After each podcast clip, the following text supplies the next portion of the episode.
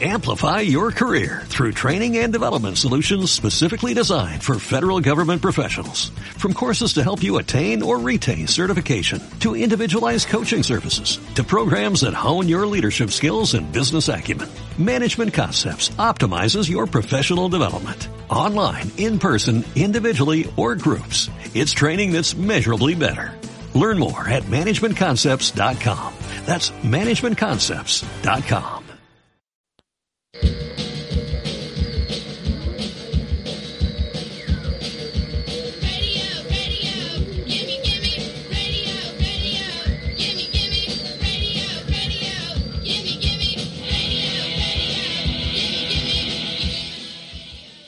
Estás escuchando Radio Conchita. Vous écoutez Radio Conchita.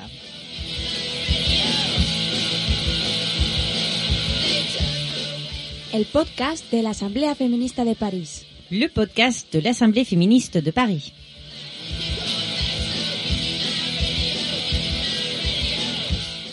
Una hora de cultura y actualidad feminista. Une heure de culture et d'actualité féministe.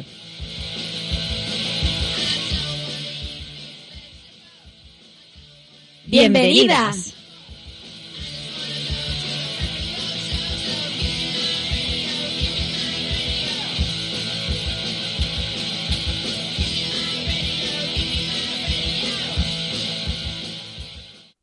Estamos a una semana de volver a inundar las calles de nuestros barrios, en nuestras ciudades, de morado, de delantales y de pañuelos verdes, y de volver en definitiva a revivir una jornada del 8 de marzo en la que podamos recordarnos entre todas que sigue quedando mucho camino, pero que nos tenemos que enorgullecer de seguir formando parte de esta lucha tan preciosa y tan necesaria como es el feminismo, sobre todo entre nuestras amigas, nuestras madres, nuestras compañeras de lucha y nuestras precursoras.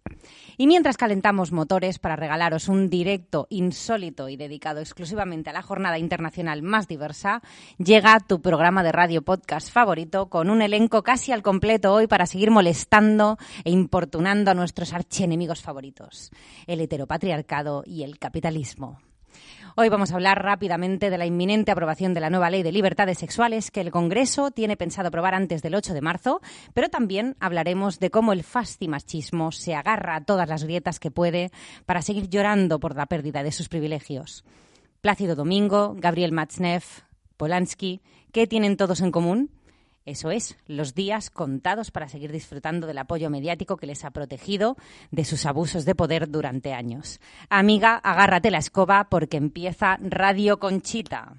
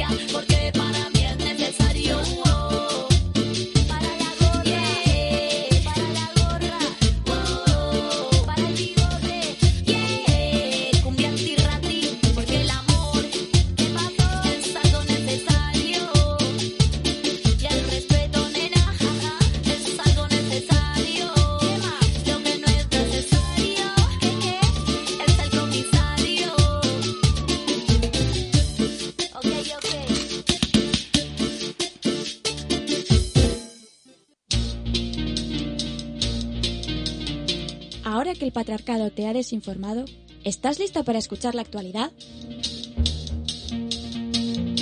Damos paso a Informe menstrual.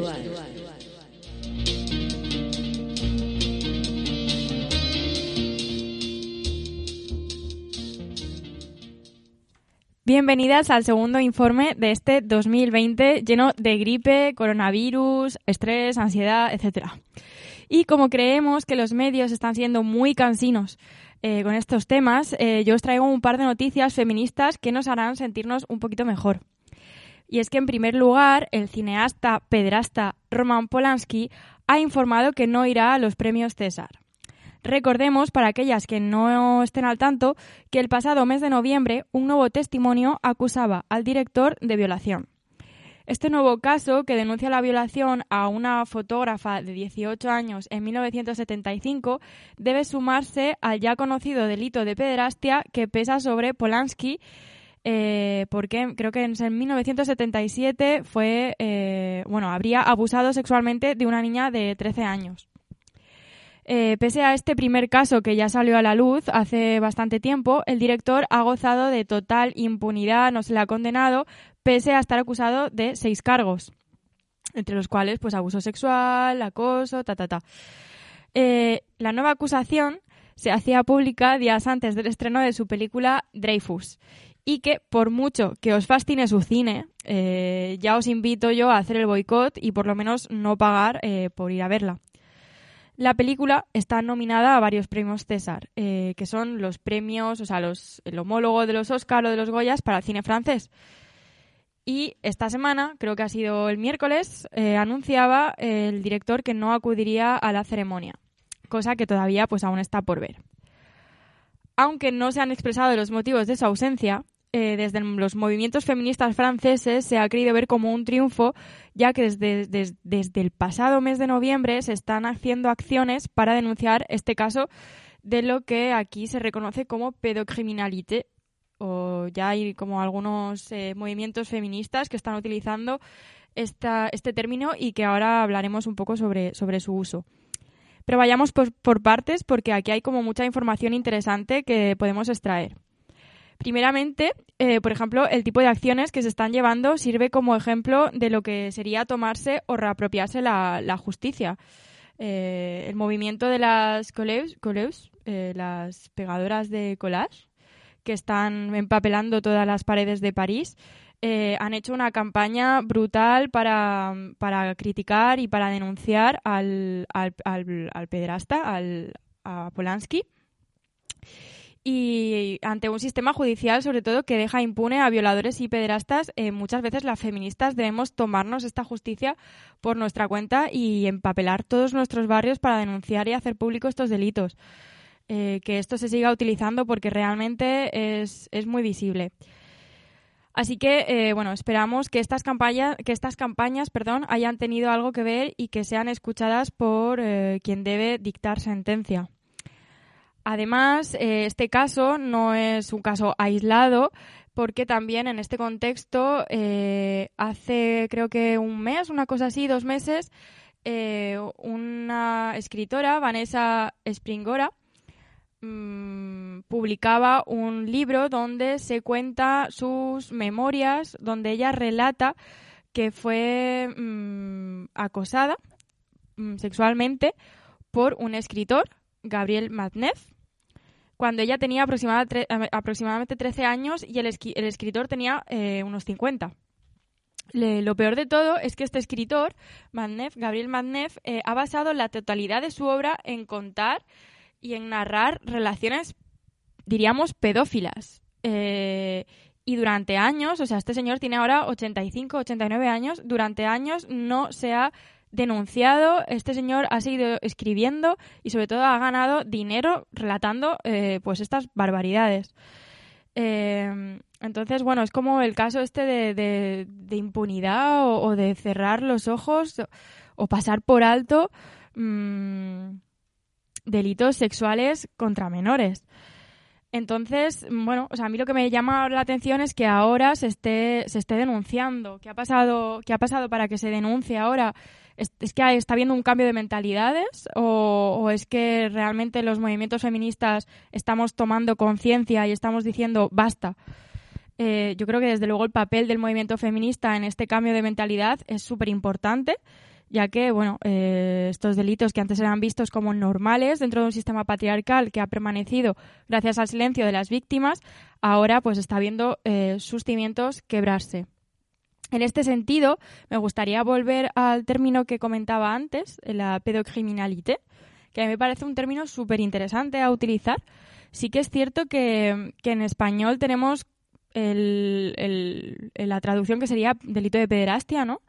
Lo que pasa es que pedocriminalité no está reconocido en Francia como una palabra, o sea, no está reconocida por la Alliance Française como una palabra reconocida.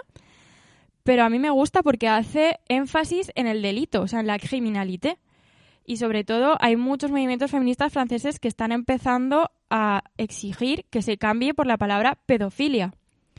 Y en mi, opinión, o sea, yo lo veo súper súper útil, ya que el lexema filia puede verse como positivo. O sea, como si de un fetiche se tratase, cuando en realidad tener relaciones sexuales con niñas o niños menores solo debería entenderse como un delito y jamás como una práctica asimilable a otras filias. O sea, no es que te guste chupar los pies, no es que te guste, yo qué sé, mm, tocar gatitos, es que es un puñetero delito.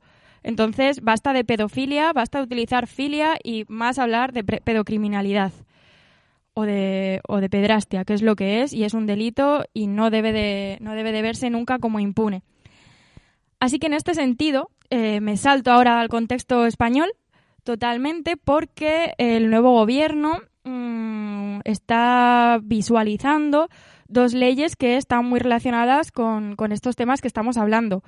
En primer lugar, la conocida ya como Ley Rhodes, que hace referencia al pianista James Rhodes, quien fue víctima eh, de pederastia o pedocriminalidad eh, cuando era joven en un, en un instituto o en un internado eh, de, de niños. Y bueno, hace un poco referencia a, sus vivencias y por eso se llama Ley Rhodes, pero en realidad viene a ser eh, una, una ley para defender la, la infancia y sobre todo mm, preocuparse y castigar este tipo de, mm, de, de delitos.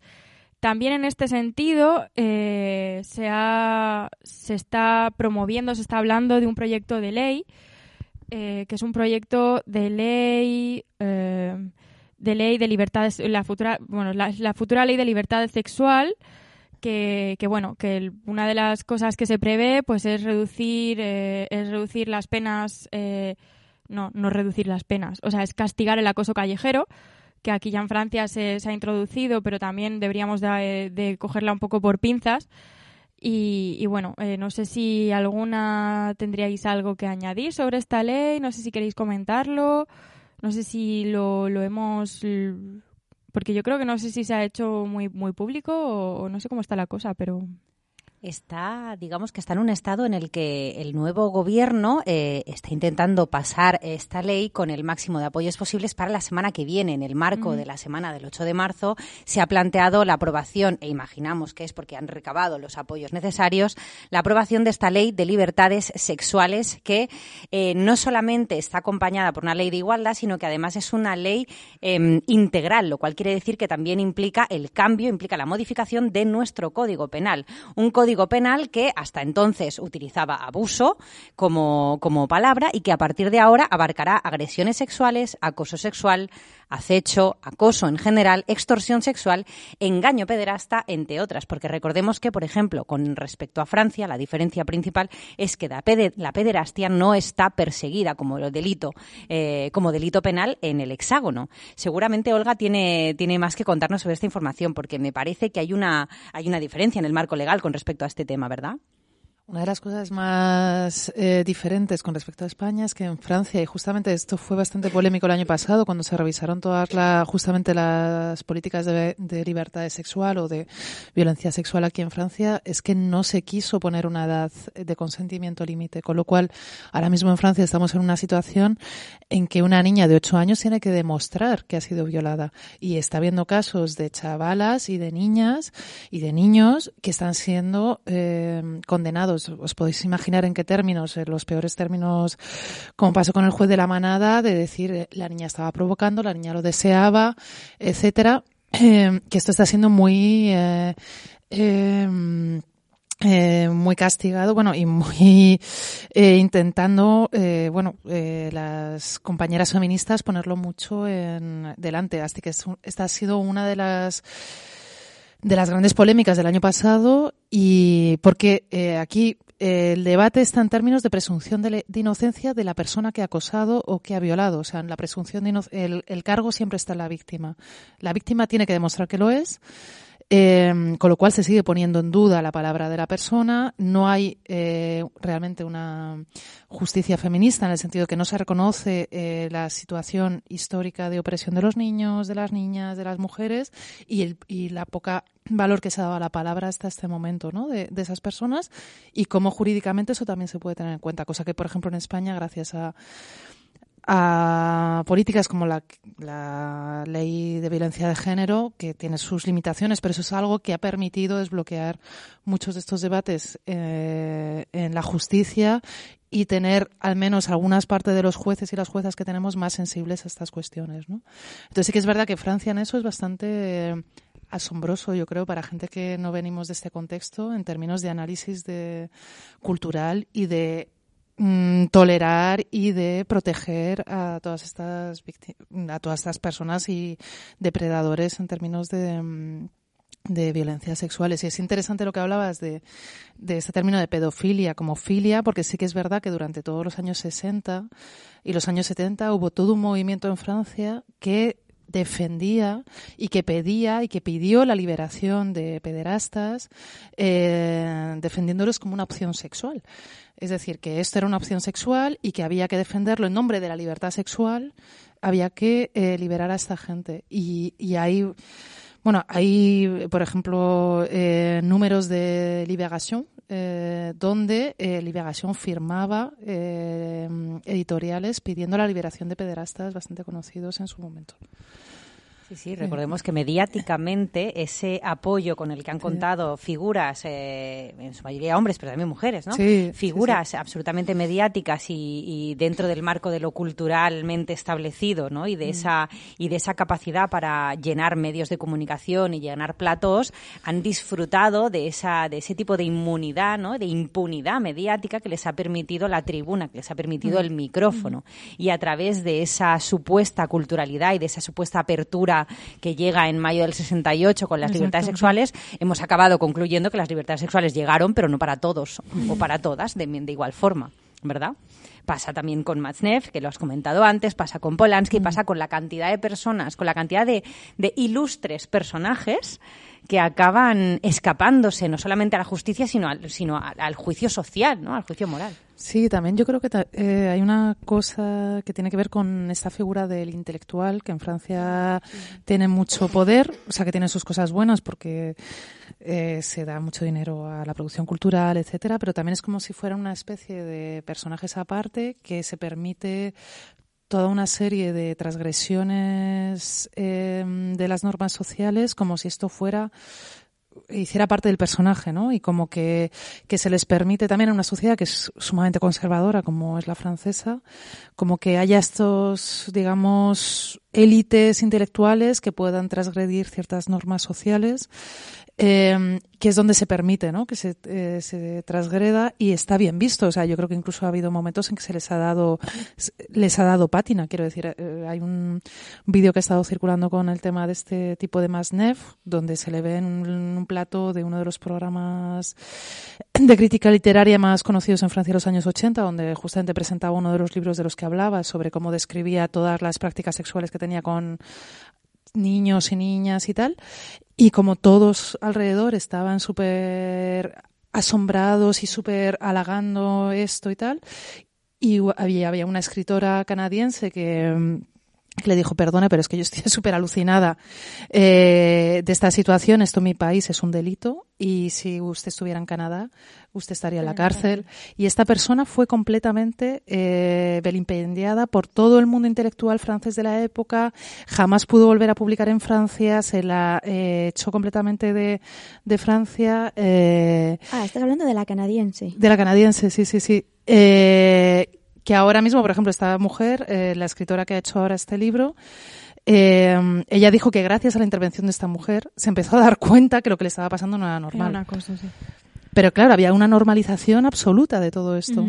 Y de gente como muy también intelectualmente que está muy reconocida en el mundo de las letras, como Foucault, Sí, sí, Sartre, claro, no, no, eh, es- Simone de Beauvoir, gente que tiene mucho renombre. O sea, Sí, sí, es el saber poder Sí, llevado sí. a su máxima... Sí, Sí, sí. la facilidad que tienen de separar al humano del artista. Como Sí, si no, no es un, pues yo ¿no? estaba pensando O un poco en la ¿qué frase ocurre? esta de separar al autor de su obra, no sé qué, o sea, Sí, que Terrible. esto que también yo creo que esto explica que haya gente como Polanski que se sienta tan a gusto en Francia. Quiero decir, no lo sé, pero Claro. sí, sí, sí. Pues la verdad es que es un tema muy interesante, pero también muy duro, ¿no? Y yo creo que es un poco también a recuperar por las agendas feministas el- Mm. toda esta cuestión. sí, también yo creo que hay una parte, no sé, que a lo mejor esto puede poner interesante, ¿no? En el debate en Francia, ¿no? De decir, joder, es que eh, lo personal es político y la sexualidad es política y no está y es un hecho social, ¿no? Entonces no está exenta de relaciones de poder, de un montón de cosas, ¿no? Que, que parece que la manera en que ellos hablan de esto es como si fuera algo que, que no Sí, tuviera nada que ver sí, con sí, esto, ¿no? Que pertenece como a una esfera cultural, intelectual. Sí. Sí, sí que es cierto. ¿no? Pero luego recordemos también que además, sí, en el caso de, de Francia, eh, que hay un montón de dinero para cultura, son los impuestos de todos los que trabajamos aquí los que van a pagar las películas de esta gente, los libros de esta gente. Entonces, no, todavía me, me cabe menos en la cabeza que puedan decir ese tipo de cosas. Bueno, la, la editorial Gallimard, que era donde se, donde se estaban editando los libros de este señor, eh, ha dicho que va a dejar de editarlos y que va a de- dejar de venderlos Mira. como medida de... Pero bueno, o sea, quiero decir, este señor tiene 89 años, lo que ya, Ya, no ya, está vendido. O sea, no, me imagino que, que me imagino que la- los, o sea, los ingresos que, que recibía Gallimard a cuenta de las ventas de este señor a lo mejor ya está todo vendido, no sé. Ah, Sin duda es, una- es un precursor, es un precursor de lo que a lo mejor puede venir de- después, o sea, probablemente a partir de los actos de, Sí, de- sí. de- de- del juicio eh, mediático que se le empieza a hacer a partir de ahora a Metzneff y a todos los casos de pederastia o pedocriminalidad, empezamos a ver una reacción no solamente de medios de comunicación, sino también de los propios, de aquellos, de, de- bueno, de- de aquellas entidades o instituciones que les han, que les aportan dinero. En cualquier caso, el camino es súper largo y la lucha contra la violencia, además, es uno de los ejes súper claves que, en el caso de la nueva legislatura que nos atañe a nosotros en el Estado español, es absolutamente importante porque recordemos que, además de esta ley de libertades sexuales, eh, se van a empezar a aplicar políticas de redistribución, o por lo menos se habla de aplicar políticas de redistribución y contra la brecha de género, para la que se plantea el desarrollo de una ley de tiempo corresponsable, que esto eh, hace 10 años sería absolutamente inimaginable en el debate de los movimientos feministas, o también políticas de cuidado de la diversidad o contra la discriminación a personas por su orientación o identidad de género o por su origen étnico racial, para la que ya eh, para lo que se ha anunciado ya la tramitación de una ley de igualdad social para personas LGTB y una ley trans, que no será la primera, por lo menos en el marco europeo y tampoco en el marco mundial. Así que estaremos atentas a todo lo que venga a partir de este mes. Muchas cositas para este año, yo creo. Eso es bueno. Bueno, pues lucha y esperanza, ¿no? Y, y, ah, no sé si alguien tiene que- algo más que decir. ¿No? Pues Se acaba el debate y seguimos con otra canción.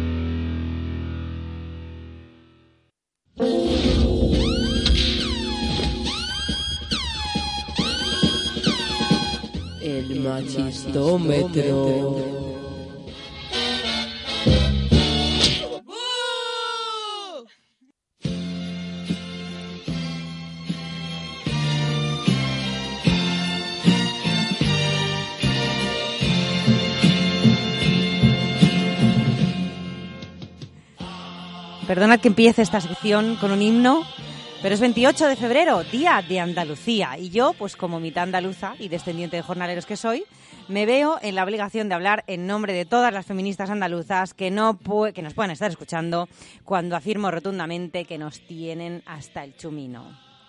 Vamos a ver, os propongo, os voy a poner en contexto, ¿vale? Cada año, desde 1983, desde la transición, la Junta de Andalucía nombra a su hija o hijo predilectos y también entrega sus correspondientes medallas a los valores humanos. Hasta aquí, pues una dice, pues todo bien, ¿no?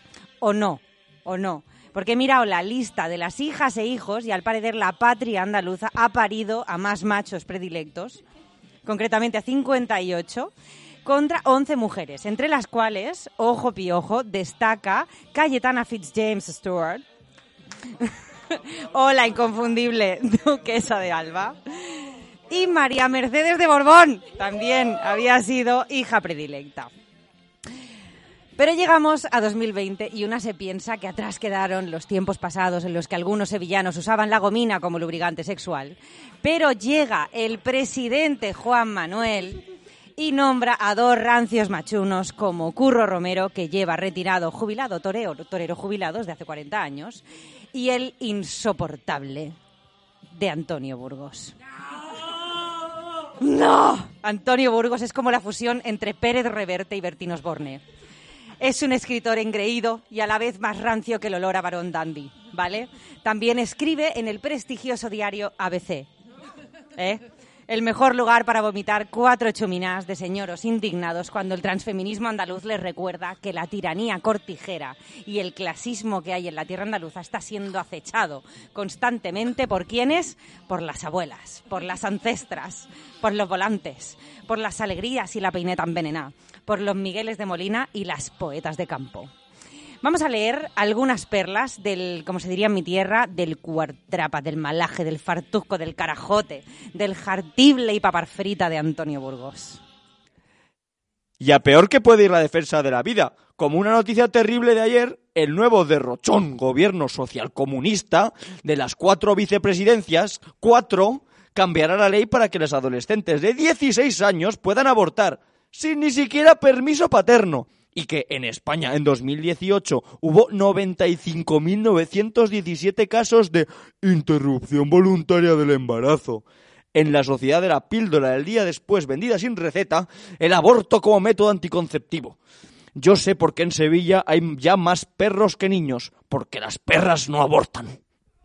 Este ilustrado, por si os pareciera algo descontextualizado, eh, escribió esto en ABC el 11 de enero de 2020, pero escuchemos cómo hablaba de algunas ministras socialistas también durante la época de Zapatero. Parlas ya como Cádiz, cuyos vecinos se sienten orgullosos de su lema. En Cádiz hay que mamar. La lactante succión de Cádiz hay que subirla hasta Parla. En Parla hay que mamar. ZP ha tenido que mamar tela en Parla. Pero, vamos, más que Rómulo y Remo de la Loma Capitolina. Ni te cuento Rubalcaba, y nada digo de Leire Pajín, porque con esa cara de película porno... No contenta la macho junta de Andalucía con sendos vástagos predilectos, se ha dicho, ¿por qué detenerse aquí? ¿Por qué no otorgar nuestra medalla a los valores humanos a la Legión? ¿Qué de malo puede tener otorgar un premio a un cuerpo de oligofrénicos ojetes que luego fueron liderados por Millán Astray, semilla del franquismo en esa tierra? Para resarcirnos, desde Radio Conchita vamos a difundir, con permiso de Blas Infante, la nueva letra del himno de Andalucía que han propuesto las integrantes de Feminismo Andaluz en su blog Como vaya yo y lo encuentro.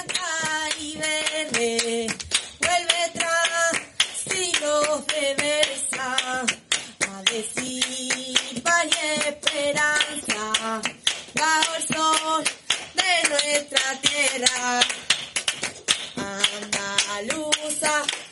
Andaluza, está tocado, está tocado, vamos a hacernos una revolución.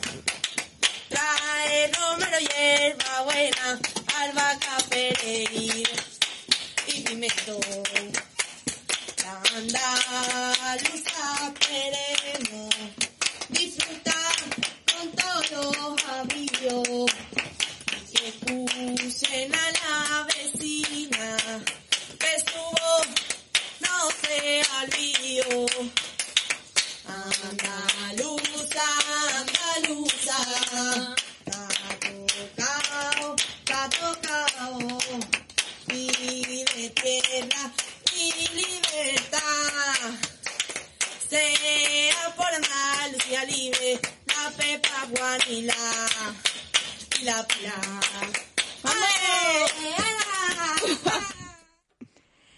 Pero el medallón al machuno de la semana, chicas, sin embargo, se lo ha ganado a pulso esta vez al que hemos introducido al inicio de Radio Conchita, Plácido Domingo, que acaba de entonar, chistazo, el mea culpa,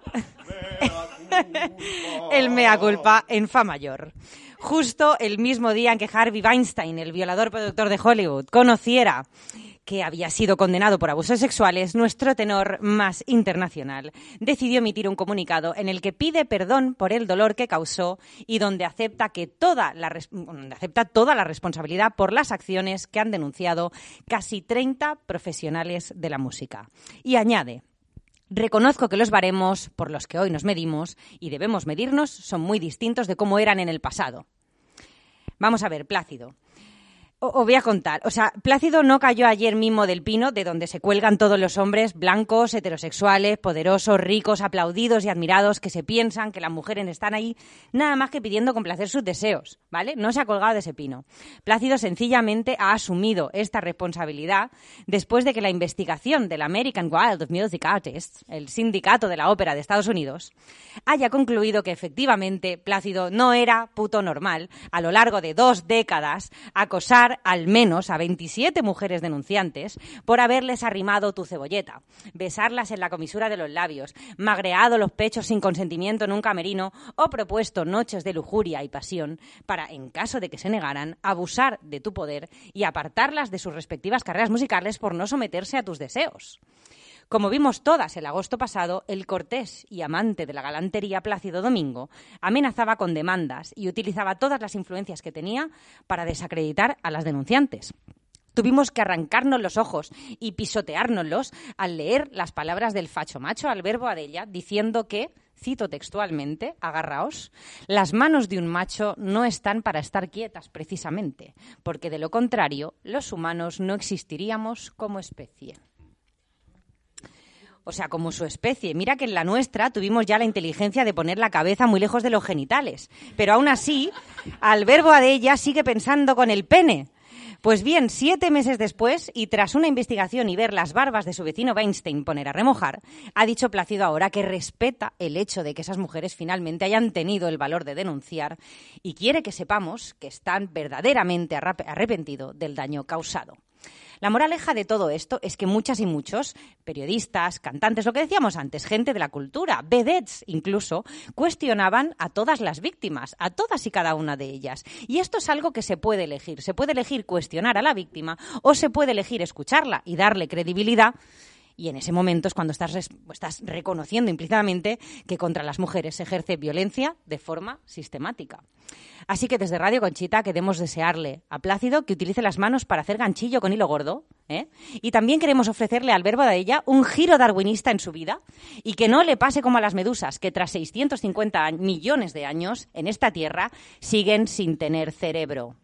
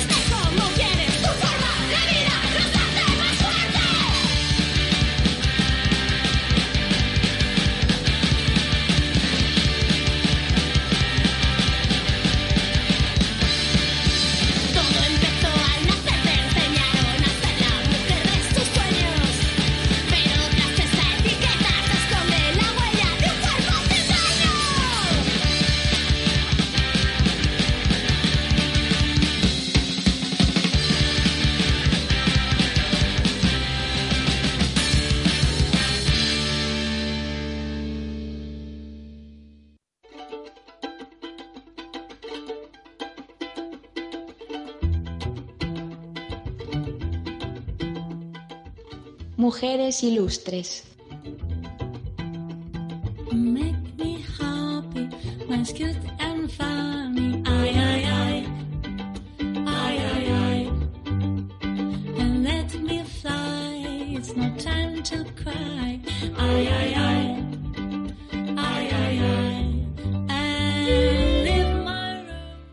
Radioyentes, hoy quiero introduciros al fascinante y contradictorio mundo de una mujer política, de letras, antimilitarista y feminista, la anarquista Leda Raffanelli o la gitana anarquista, que descubrí hace unas semanas cuando un compañero me prestó el cómic que habla de su vida. Su vida se entrelaza con una época de la historia italiana marcada por extraordinarias revueltas y los años en los que el, anar- anar- el anarquismo llega a su difusión máxima. Cuando nace en 1880, Roma llevaba apenas nueve años siendo la capital de la Italia reunificada. El país sufre enormes problemas de desigualdades económicas y sociales que minan a sus habitantes desde hace siglos. Leda es uno de los raros casos de obreras que saben leer y escribir y además de desarrollar opiniones independientes, sobre todo del estado político y social de las clases obreras. En esas condiciones los trabajadores se organizan y eligen entre seguir la doctrina socialista de Marx o las ideas anarquistas de Bakunin. Ella elige el anarquismo. Como tipógrafa, tiene ac- acceso a mucha prensa y formación de primera mano. Es, por ejemplo, testigo de la violenta represión a golpe de cañón a los milaneses que protestaban contra la subida del pan. Además, recordemos que en estos años varios anarquistas italianos asesinan al rey italiano, al presidente francés Sadi Carnot y al conservador Cánovas. En 1903 pasa tres meses en Egipto con su familia, donde conoce numerosos refugiados políticos anarquistas italianos y abraza la causa libertaria y feminista. Desde su llegada colabora con la publicación Il Domani, donde mejora la tipografía que practica desde la adolescencia. Durante este viaje descubre una, de, una que, para mí es de sus contradicciones primeras y que la hace tan única. Abraza el Islam eh, y seguirá practicándolo toda su vida. La cultura árabe- y musulmana le fascinan a esta mujer que durante toda su vida quedará enamorada de África. En parte, convertirse al Islam refuerza su sentimiento de rechazo al imperialismo y colonialismo europeo. Recordemos que Italia no renuncia a sus pretensiones coloniales y tras la colonización de Eritrea en 1890 ocupa, Li- ocupa Libia en 1911. Leda convierte así la cultura árabe en una alternativa política y social que se opone a la, civilización occidental. Esta dulce contradicción se acentúa aún más cuando sabemos que escribió muchos artículos que combaten contra el clericalismo, el militarismo y la opresión de la mujer. Su casa enton- perdón, se casa entonces con un anarquis- anarquista italiano, del que posteriormente se separará y fundan juntos de vuelta en Italia una casa de edición. Conoce muchos intelectuales y artistas de la época con los que en algunos casos desarrolla una relación, una relación más íntima. También conoce a Giuseppe Monani, con quien además de tener una relación, abre la librería Editrice Sociale en 1910 en Milán, que fue durante varios años la edición anarquista italiana más grande y que fue cerrada posteriormente por el régimen fascista italiano. Con el cambio de siglo, un clima más tolerante en el gobierno permite a los trabajadores organizar la primera huelga general. A la par que los anarquistas se organizan en diversas organizaciones, se crea una tendencia individualista dentro del anarquismo de la que Leda y Monani son principales representantes. Esta tendencia pone al individuo en primer plano, ante toda forma de organización colectiva. Además, crea junto a su compañero una revista anarquista individualista, BIR, después de la Charpanera, y crea una nueva editorial. En 1910 da a luz a su hijo Marsilio Aini de su relación con Monani. Al final de la Belle Époque llega a su fin con el comienzo de la, de la Primera Guerra Mundial en 1914. Aunque inicialmente no se posiciona, el país se divide entre los que quieren intervenir y los neutralistas. Leda y el resto de anarquistas son pacifistas y antimilitaristas. En este momento cabe destacar otra de las etapas chocantes de la vida de Leda. Dos años antes, el director del periódico Avanti, conocido posteriormente por ser el líder autoritario del fascismo, es entonces el jefe de los socialistas revolucionarios. Ella lo conoce en esta etapa cuando está a cargo de los socialistas y cuando ya mostraba dotes de agitador político y orador destacable. Él se enamora de ella, ella siente por él una atracción y repulsa a la vez que se acentúa irremediablemente cuando él apoya la participación de Italia en la guerra, tras lo que es expulsado del partido y se inscribe en filas como voluntario en la guerra. En mayo de 1915, Italia entra en guerra. Durante este periodo, Leda se concentra en el estudio del árabe y de distintas religiones. Mientras sus compañeros van a la guerra, ella se queda cada vez más sola. Paralelamente a su labor propagandista, se labra una carrera como literata y poeta. Al final de la guerra vuelve al trabajo con Monani, pero con la llegada al poder de Mussolini en 1922 le cierran la casa editorial. El 7 de febrero de 1923, su casa editorial es asaltada y la revista Pagine Libertaire, Libertarie suprimida. Leda es arrestada junto a Monani y otros compañeros como Carlo Molaschi o Fioravante Meniconi. Durante esta etapa escribe con numerosos pseudónimos pero con un perfil más bajo. En 1934 se separa de Monani y este se casa con otra mujer con la que tiene otra hija. Por aquella época, cuando Leda tenía unos 50 años, conoce a un vendedor ambulante de Eritrea y musulmán y decide tener un romance con él. Esta relación escandalosa para la época, Mussolini había puesto en marcha una política de discriminación racial, está en contra de todas las reglas de la Italia fascista y colonialista y constituye para ella su coronación de su amor musulmán. Pocos años después, muchos antifascistas deciden partir y luchar en los bandos de la República contra la sublevación militar de Franco, ya que Mussolini comienza a ejercer una represión total contra ellos. Al final de la Segunda Guerra Mundial, en 1944, la tragedia, la invade cuando un bombardeo sobre la ciudad de Iña- Eyar mata a su hijo Aini. Al final de la guerra se instala con su nuera y sus nietos con los que vivirá hasta el final de sus días. Hacia, en esta época le da cursos de idioma y caligrafía y árabe y con- colabora en Humanità Nova. Es autora bajo numerosos seudónimos de numerosas obras. Muere en Génova el 13 de septiembre de 1971 habiendo visto el resurgir de los movimientos estudiantiles que probablemente le hicieron recordar sus años de juventud. Su nota necrológica decía de sí misma Leda, Raffanelli, viva por siempre, saluda a todos sus compañeros, viva la anarquía. Parte de su obra fue recogida por Aure- Aurelio Chiesa, que ha estructurado uno de los más importantes archivos anarquistas, el Fondo Archivo de la familia de Camillo Berneri, actualmente conocido como el Archivo de la familia Berneri Chiesa. Este incluye la presentación de la conexión completa de todas las obras y los escritos autobiográficos de Leda, para lo que ha sido especialmente creado el Fondo Leda Raffanelli. Y hasta aquí por hoy. Espero que esta luchadora os haya inspirado para escribir sobre vuestras ideas, militar políticamente o incluso pensar en vuestra forma de amar y quizá adaptarla a una manera que encaje con vos, más con vosotras mismas. Por defender y publicar tus convicciones políticas hasta en tiempos difíciles, por ser una mujer libre y darnos ejemplos hasta con tu vida personal, desde aquí te damos las gracias, compañera.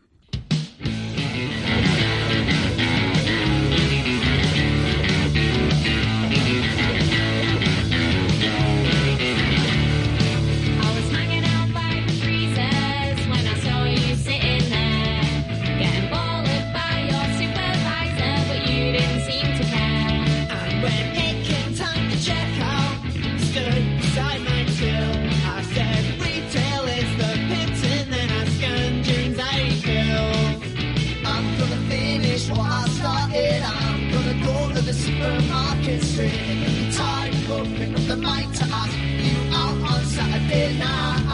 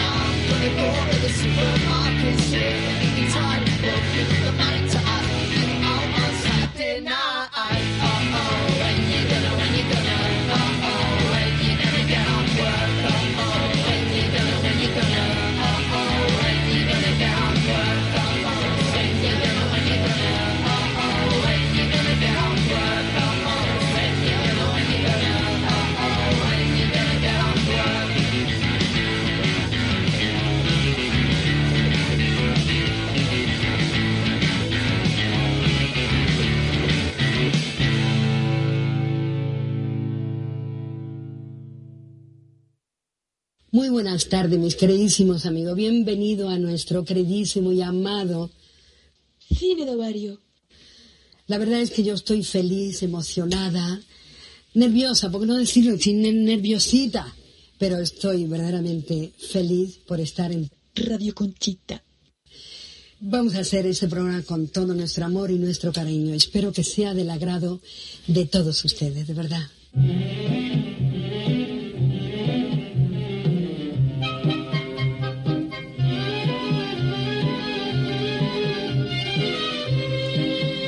Riau. Bienvenidas todas a Cine de Ovario, una quincena más. Puede que la última si el coronavirus al final nos barre del mapa. Os avisaremos si al final hay que cambiar el nombre, que puede ser, a Cine de Osario, que por un lado pues sería triste, todas espichadas, pero por otra parte nos, nos permitiría conservar el juego de palabras sin ningún tipo de alusión esencialista y hacer otro monográfico de pelis de zombies, todas unidas en, en la desnudez del hueso, ¿no? Que es como muy unificadora en realidad. Bueno, como veis, hoy tenemos una eminente falta de neuronas aquí. Servidor y su sistema inmune no han tenido mucho cine estas semanas y eso se nota, pasa factura, aflora intensidades extrañas. Pero a cambio sí hemos tenido tiempo para leer, que parece que es más acorde con el tiempo de mierda de París y las pandemias internacionales. Así que vamos a hacer un repaso, un repaso, porque no tiene otra palabra, a mm, algunas cuestiones que tienen que ver con el cine, pero no necesariamente exclusivas del mismo, que pueden ser pues de utilidad a la hora de reflexionar sobre lo que vemos, lo que leemos y lo que en definitiva nos es, nos es contado, ¿no? Ejemplo paradigmático de análisis de género es el test de Bechdel, del que ya hemos hablado en muchas ocasiones y que es útil pues para cribar, para estimar así rápidamente cómo está el tema, ¿no? Pero tampoco es una herramienta súper fina, es más bien como podar un bonsai con una motosierra en lo que análisis se refiere.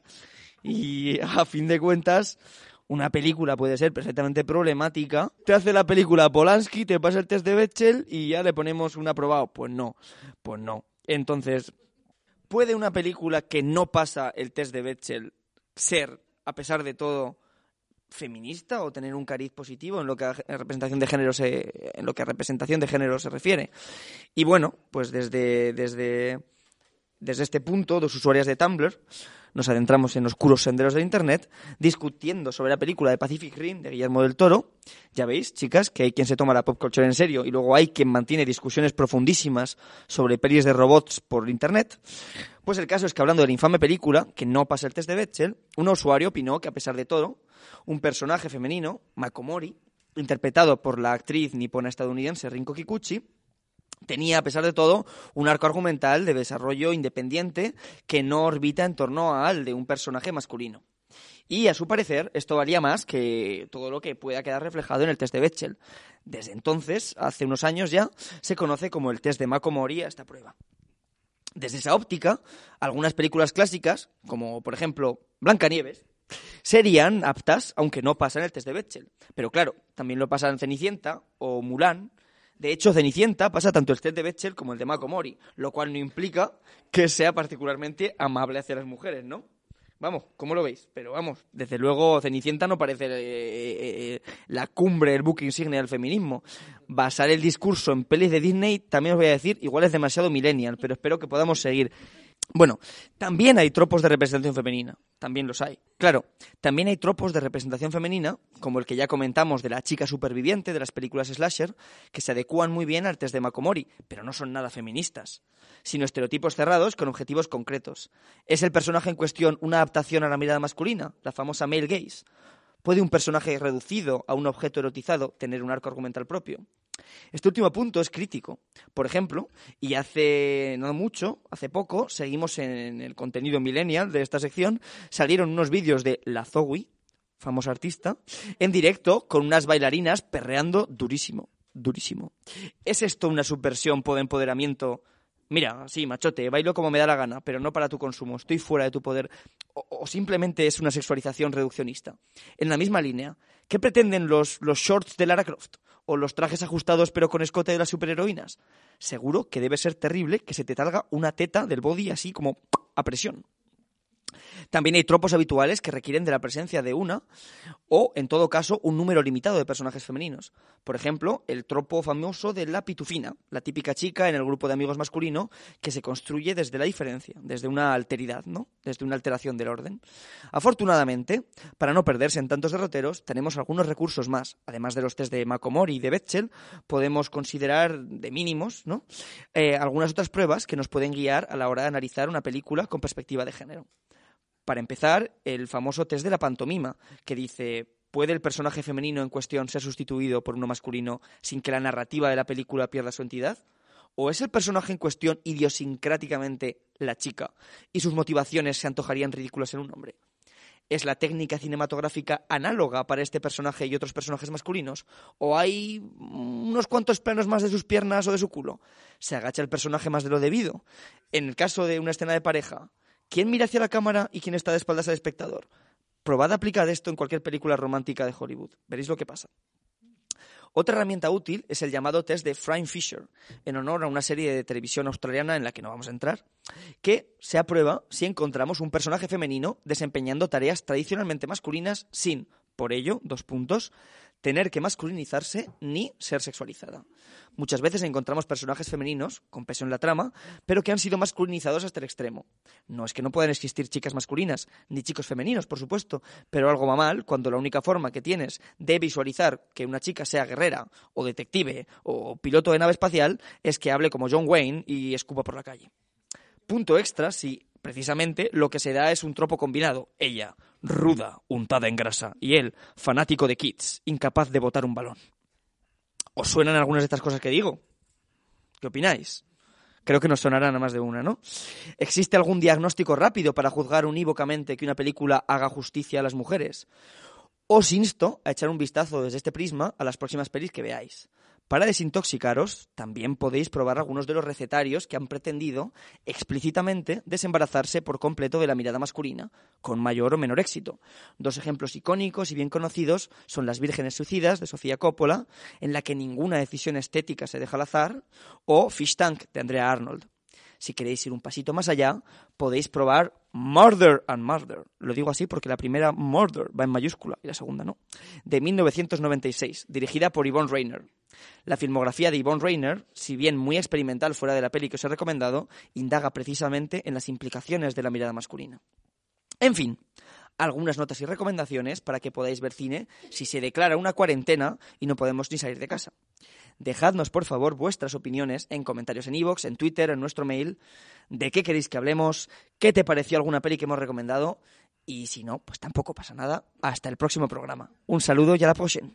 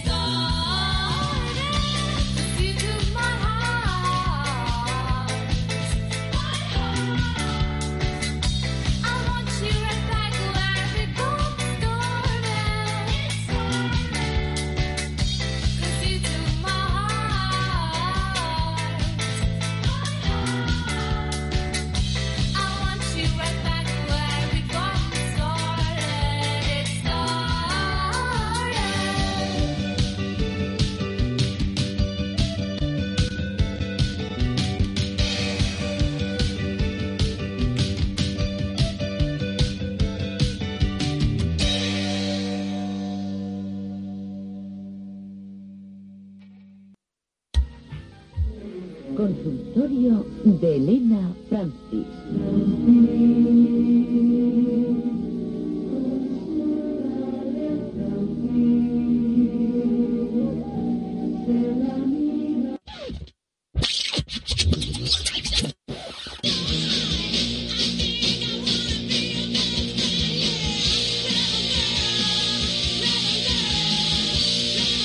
El consultorio feminista de la doctora Frida.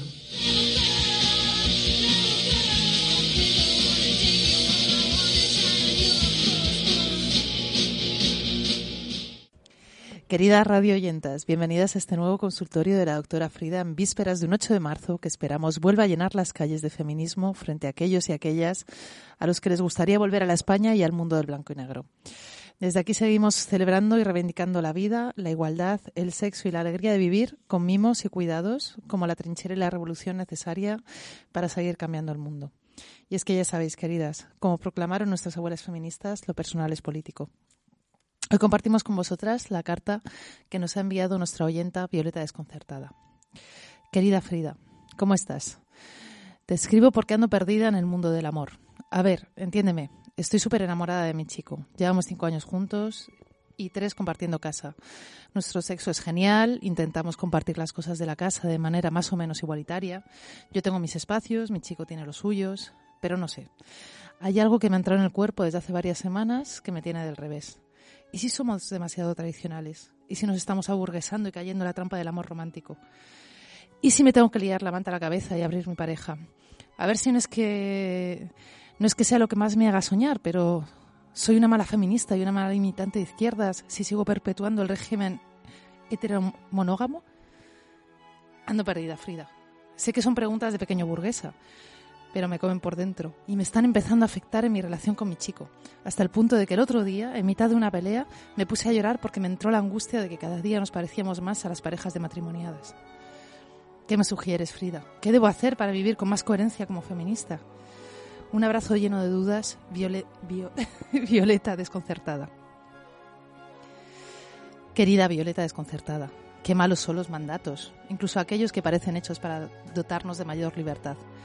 ¿Desde cuándo necesitamos un carnet de feminista para poder militar por nuestros derechos, por vidas libres de violencia, por el reconocimiento de nuestras libertades individuales y colectivas, por una sociedad más justa, más verde, más anticapitalista, más diversa? Dice la antropóloga eh, mexicana Marcela Lagarde que ella siempre ha oído de los espacios donde el yo tiene que supeditarse a la mayoría. Y esto es cierto también para el movimiento feminista, para vivir nuestros amores y nuestra sexualidad. El feminismo nació como una lucha que reclamaba la libertad y la igualdad para poder decidir sobre nuestros cuerpos, nuestras vidas, nuestras luchas, y esto es cierto también en el terreno amoroso. Últimamente se ha puesto mucho de moda esta idea del amor romántico como causa de todos nuestros males. ¿Pero es el amor el problema de todo? ¿O es más la manera en la que nos han dicho que tiene que ser el amor? El amor es, es que nos humillen y nos minguneen. El amor es un espacio donde no podemos ser nosotras. El amor como tal no es malo. Lo son los celos, las desigualdades, las prácticas no consentidas o tener que vivir una forma de pareja, ya sea monógama o poliamorosa, que no sea impuesta y no elegida. Así que, querida, afuera culpas y a vivir tu vida, tu amor y tu militancia aceptando quién eres y lo que deseáis tú y tu chico, sin necesidad de carné o de mandatos eh, que no se correspondan a vuestros pactos y vuestros deseos. Porque ¿qué es más revolucionario? ¿Una relación poliamorosa a la que se llega por la presión social o una relación monógama, monógama a la que se llega de manera elegida y pactada por las dos personas? Para seguir reflexionando sobre, este, eh, sobre estos temas te propongo dos lecturas. La primera, el ensayo de la escritora americana Roxane Gray, Mala Feminista, publicado en España por Capitán Swing. En esta colección de textos, la escritora desgrana las contradicciones que tiene y cómo éstas le impiden tener todos los puntos eh, que se consideran necesarios para ser una buena feminista eh, en la actualidad y retrata con mucho humor y mucha ironía eh, la manera de poder reconciliarse con esas contradicciones para disfrutarlas y disfrutar también de la vida. La segunda es el ensayo de Marcela Lagarde, Claves feministas para la autoestima de las mujeres, publicado en la editorial Horas y Horas. En este manual, la mexicana va desgranando una metodología del análisis del yo y de la construcción de las propias necesidades y proyectos de vida, siguiendo una lógica de autocuidado y autoconocimiento.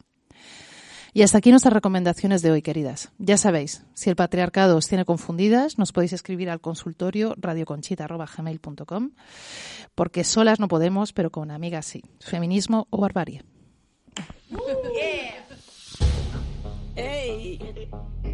Todavía no entendieron cuál es el límite. Para nosotras está claro. Tomando un trago en la discoteca, él me ofrece otro llamándome muñeca. Le digo gracias, prefiero la boca seca. Él habla y habla, me están dando jaquecas. Quiero estar bailando y bebiendo con amigas. No te di lugar, socio, para que la sigas. Ya te he pedido por las buenas, papi, que no me persigas.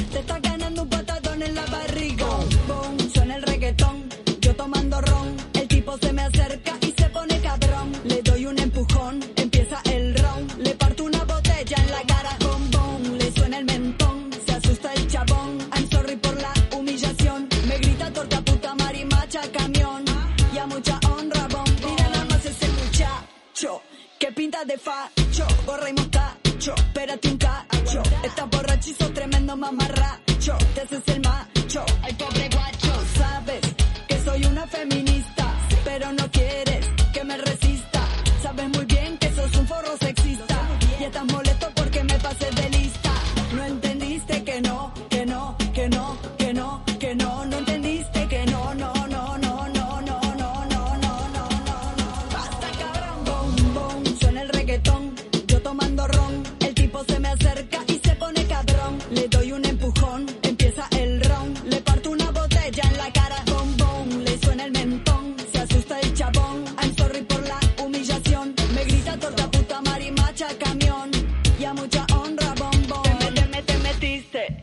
una zorra, una loca.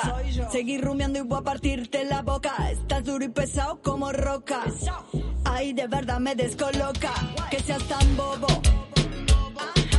Sabes que te gano por robo. Soy la nena mala que te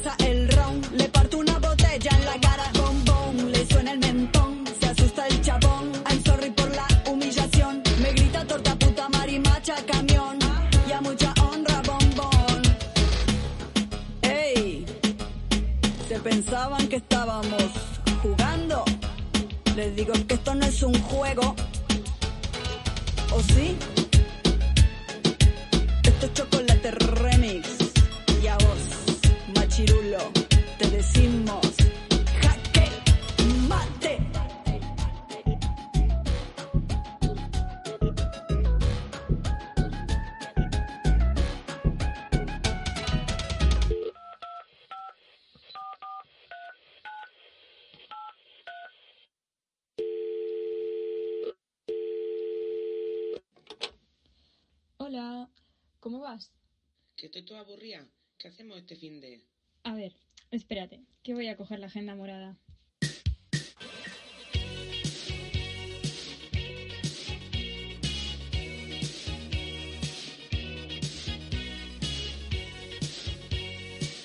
Hola a todas. Una vez más os traemos la agenda morada con la programación de actividades más interesante de París y alrededores. No te quedes en casa, aprovecha y conoce lo que se cuece en París.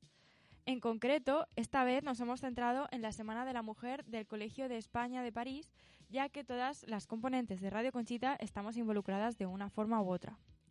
Esta semana arrancará el domingo 1 de marzo con una performance artística de la mano de la fotógrafa Mendía Echevarría, donde a través de una creación fotográfica se llevará a cabo una reflexión sobre el papel de la mujer en el ámbito universitario, para una posterior puesta en escena a las 4. Se continúa el lunes 2 a las 7 con la apertura oficial de la semana y donde se podrá disfrutar de un pequeño aperitivo. Todo deleitado con la instalación de Visibles de Mendía Echevarría. Para seguir ese mismo lunes a las ocho y media dará lugar una mesa redonda que tratará el tema de la historia del feminismo en España desde el siglo XIX hasta la Guerra Civil. Las participantes serán Mercedes Justa y Lea Schreiber. Este debate versará sobre las tendencias minoritarias, las publicaciones y los discursos que a mediados del siglo XIX pedían la igualdad de dignidad y la conquista de derechos para la mujer. El martes 3 a las 7 y media habrá una mesa internacional donde se hablará de la actualidad feminista. En el debate participarán representantes y compañeras de la Comisión del 8M de Madrid, de Alerta Feminista y las compañeras de Asamblea Feminista de París, junto con el colectivo Dupin et de Rose. La mesa redonda será y se hablará en castellano. Seguimos la semana con la inauguración de la exposición de la ya artista Mendía Echevarría. La exposición abordará el tema de la memoria y las huellas en el Bois de Vincennes, en el bosque de Vincennes, y del zoológico de Vincennes. La inauguración será a partir de las 7. Inés Díez, Erika Hueve, María Augusta Montera y Daniela Miranda, una española, una argentina y dos brasileñas, se unen para crear Erejum, una pieza reivindicativa sobre la imagen que se ha formado de la mujer a lo largo de la historia. Es una pieza inspirada en sus experiencias y materializada a través de sus propios cuerpos. Al final de la obra, las actrices mantendrán un coloquio con el público sobre la situación actual de la mujer en el teatro. La puesta en escena será el miércoles a las ocho mm, y media de la tarde con posterior coloquio. Seguimos eh, con el jueves 5, que está previsto el concierto de Perdidas al Trío, de Perdidos al Trío, perdón, y posterior coloquio sobre la situación de la mujer en el contexto musical, en la música, en la industria musical. El concierto comenzará a las siete y media de la tarde. Siguiendo con el viernes 6, eh, se proyectará el film Istmo y seguidamente habrá un coloquio, una charla con la realizadora Estefanía Santiago, que nos hablará de su trabajo y del papel de la mujer en el mundo del cine. El sábado 7 se comenzará con un taller de autodefensa que se impartirá de 10 a 12. Este taller es exclusivo para mujeres, es decir, que es no mixto y las plazas son limitadas. Para participar en el taller de autodefensa es necesario reservar en comité residentes cde.colesp.org. Seguimos este mismo día 7 a las 5 con la charla de nuestra queridísima Olga Bautista Cosa, que tratará las prácticas de género, hablando de experiencia norte-sur. Abordará las cuestiones de cómo pasar de la teoría a la práctica respecto al tema de género y la manera de usar el género en los diferentes contextos. Además, reflexionaremos sobre cómo construir prácticas más justas y emancipadoras. Y todo esto compartiendo sus saberes transformadores gracias a la experiencia que ha ido hilvanando a lo largo de los últimos años en España, Francia y Madagascar. Y este mismo sábado 7 a las 7 de la tarde se hará una emisión en abierto de Radio Conchita. ¿Tienes ganas de ponernos cara? ¿Quieres compartir unos vinos con las reporteras más dicharacheras, más irreverentes del feminismo barrio bajero académico? No te pierdas esta cita para calentar motores. La Semana de la Mujer se finalizará con la quedada conjunta para asistir a la manifestación feminista de París. Dicha quedada está programada para el domingo 8 de marzo a la una en el Colegio de España de París.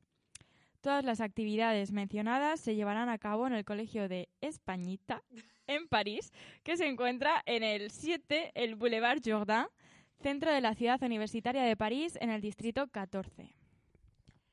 Y por supuesto, si resides, en, si resides en París, recuerda que el 7 de marzo tienes una propuesta a las 10 de la noche, la Marche de Nuit, la marcha de noche, una marcha organizada por la coordinadora principal de la marcha anual en la que aparecen representados todos los feminismos y disidencias políticas y también sexuales. Para el 8-9 de marzo, quien escojáis el metro vais a ver una de las muchísimas acciones que desarrollamos los colectivos feministas hispanohablantes de París. Por lo tanto, atentas a las paradas de metro, atentas a los zapatos rojos que vais a descubrir por la ciudad y a todas las propuestas culturales, reivindicativas y políticamente irreverentes que hemos estado preparando colectivamente. Como veis, esto es imparable. Feliz semana de lucha y reivindicación. Nos vemos el 7 de marzo en directo con todo el equipo de Radio Conchita. Nadie se suicida en una comisaría.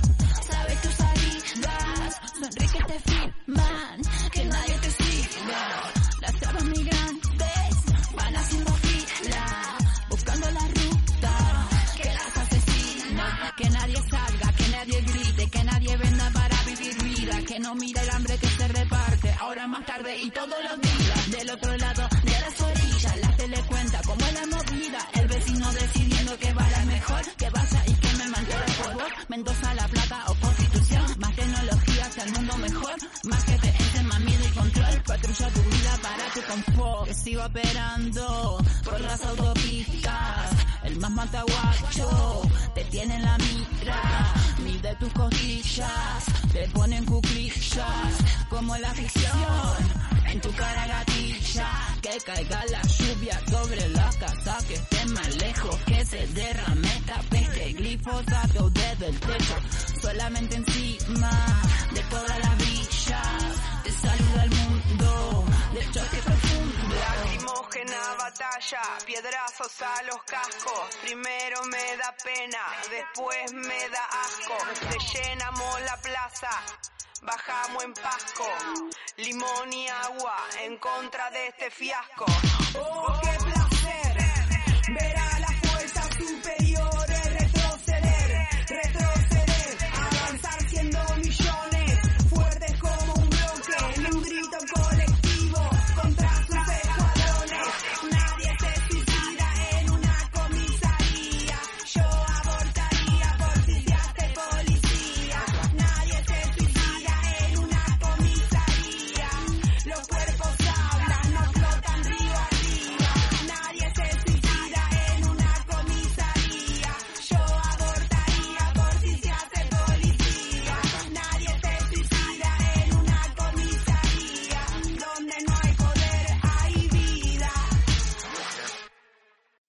Amplify your career through training and development solutions specifically designed for federal government professionals. From courses to help you attain or retain certification, to individualized coaching services, to programs that hone your leadership skills and business acumen, Management Concepts optimizes your professional development. Online, in person, individually, or groups, it's training that's measurably better.